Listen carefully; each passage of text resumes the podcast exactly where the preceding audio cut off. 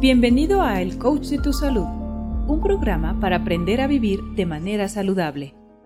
Hola, ¿qué tal? ¿Cómo están? Bienvenidos a su programa El Coach de tu Salud. Mi nombre es Víctor Hugo y hoy vamos a platicar de las diferentes maneras de hacer uso de la herbolaria, de qué es una infusión, una decocción o una tintura y de cómo poder aplicarlas en nuestra vida diaria.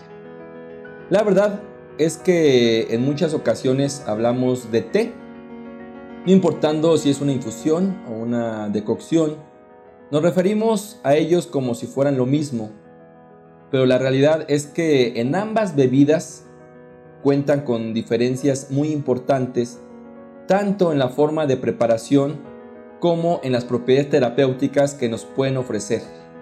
Si los preparamos de una manera u los preparamos de otra. Vamos a empezar con la infusión. La infusión se prepara con agua caliente, pero sin llegar al hervor.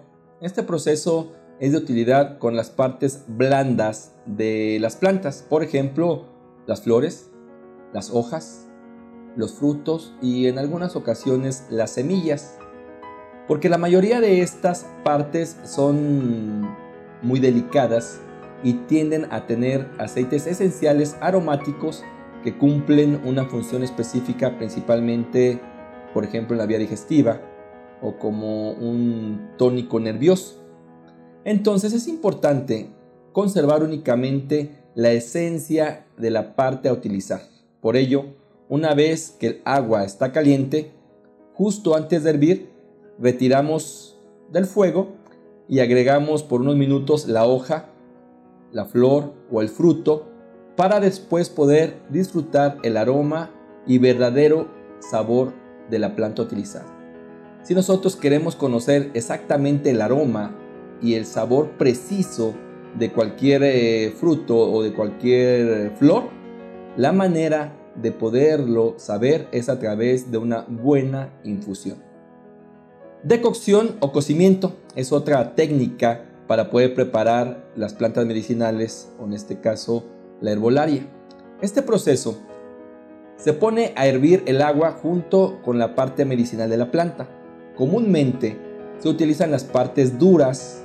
¿Cuáles son las partes duras? Por ejemplo, las cortezas o raíces de las plantas o en algunos casos de los árboles, que es allí donde se concentra la mayor cantidad de minerales o principios activos como por ejemplo los taninos y que requieren más tiempo al fuego para así poder obtener los beneficios terapéuticos que estamos buscando. Cabe mencionar que también se debe preparar un cocimiento cuando combinamos más de una planta, cuando hacemos una fórmula magistral utilizando diferentes plantas y distintas partes de ellas. En este caso se pueden mezclar hojas, tallos, raíces, flores, cortezas y frutos en una misma decocción. En este caso se requiere por lo menos un hervor de 10 minutos. Otra manera de poder utilizar las propiedades terapéuticas de las plantas es a través de tinturas o extractos. Una tintura es la preparación líquida a base de alcohol y o agua donde las plantas al macerarse en determinado tiempo concentran sus principios activos se pueden obtener tanto de corteza, semillas, hojas, raíces, entre otras partes de las plantas.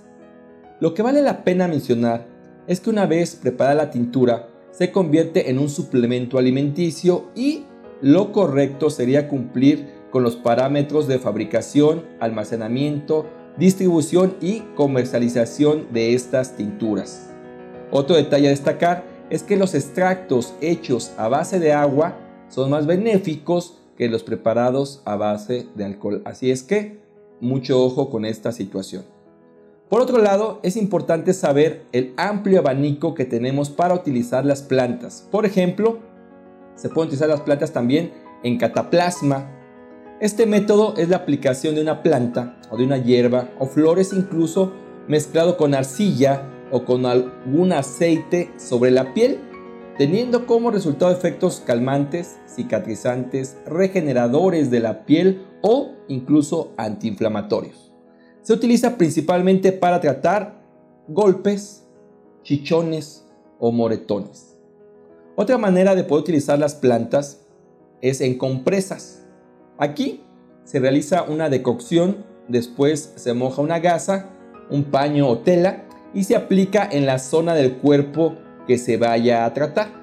Se realizan dos tipos de compresas. Pueden ser, por ejemplo, fría, que se utiliza para bajar la temperatura o para suavizar y quitar el dolor después eh, de un fuerte golpe, o bien también compresas calientes. Estas son más utilizadas para tratar dolores musculares, dado que se estimula la circulación o atender alteraciones nerviosas. Otra manera es el colirio, coloquialmente conocido como lavado de ojos a base de alguna planta medicinal que tenga como fin dar lubricación o hidratación en los ojos con el objetivo de aliviar la irritación y la sequedad o incluso para tratar infecciones oculares recurrentes. También tenemos los sediluvios, conocidos como los famosos baños de asiento. Es un baño de un té o de un cocimiento caliente o templado preparado en cocimiento que se realiza cubriendo toda la zona pélvica, se sienta la persona en toda la zona pélvica, cubriendo zona pélvica en una tina, con el fin de aliviar algún dolor, inflamación o acelerar alguna curación después de una cirugía. Cabe señalar que los baños de asiento son muy recurridos para desinflamar las hemorroides o para las mujeres eh, después del parto también son muy recomendables. Tenemos también manilubios o pediluvios. Esto se refiere a baños de manos o pies con una decocción a base de plantas medicinales que se realiza por un determinado tiempo con el fin de estimular un punto energético o nervioso del paciente, logrando así un proceso de recuperación y relajación. Los pediluvios con agua templada a fría se utilizan con éxito para poder bajar la presión arterial, dado que provocan una vasodilatación, quiere decir que las venas se abren regulando la presión sanguínea. No importa de qué manera hagas uso de las plantas o en qué momento desees su consumo, solo debes saber y debes de tener en cuenta que las plantas gozan de múltiples beneficios y un sinfín de propiedades terapéuticas. Ahora bien, según los tipos de plantas medicinales que se vayan a utilizar o mezclar, obtendremos un mayor beneficio para mantenernos con salud. Por ello, el uso de una planta se convierte en algo curativo, logrando así prevenir distintas complicaciones que nos acarrea alguna enfermedad. Muchas gracias por seguirnos en nuestras redes sociales, comparte y hagamos un mundo más saludable. Me despido, mi nombre es Víctor Hugo y por favor cuide su cuerpo, cuide su salud, cuide usted. Nos vemos pronto. Hasta la próxima. Chao. Este podcast pertenece a un artículo que se encuentra en www.elcoachdetusalud.com, donde publicamos todas las semanas tips y consejos para el cuidado de tu salud. Muchas gracias por escuchar a El Coach de tu Salud.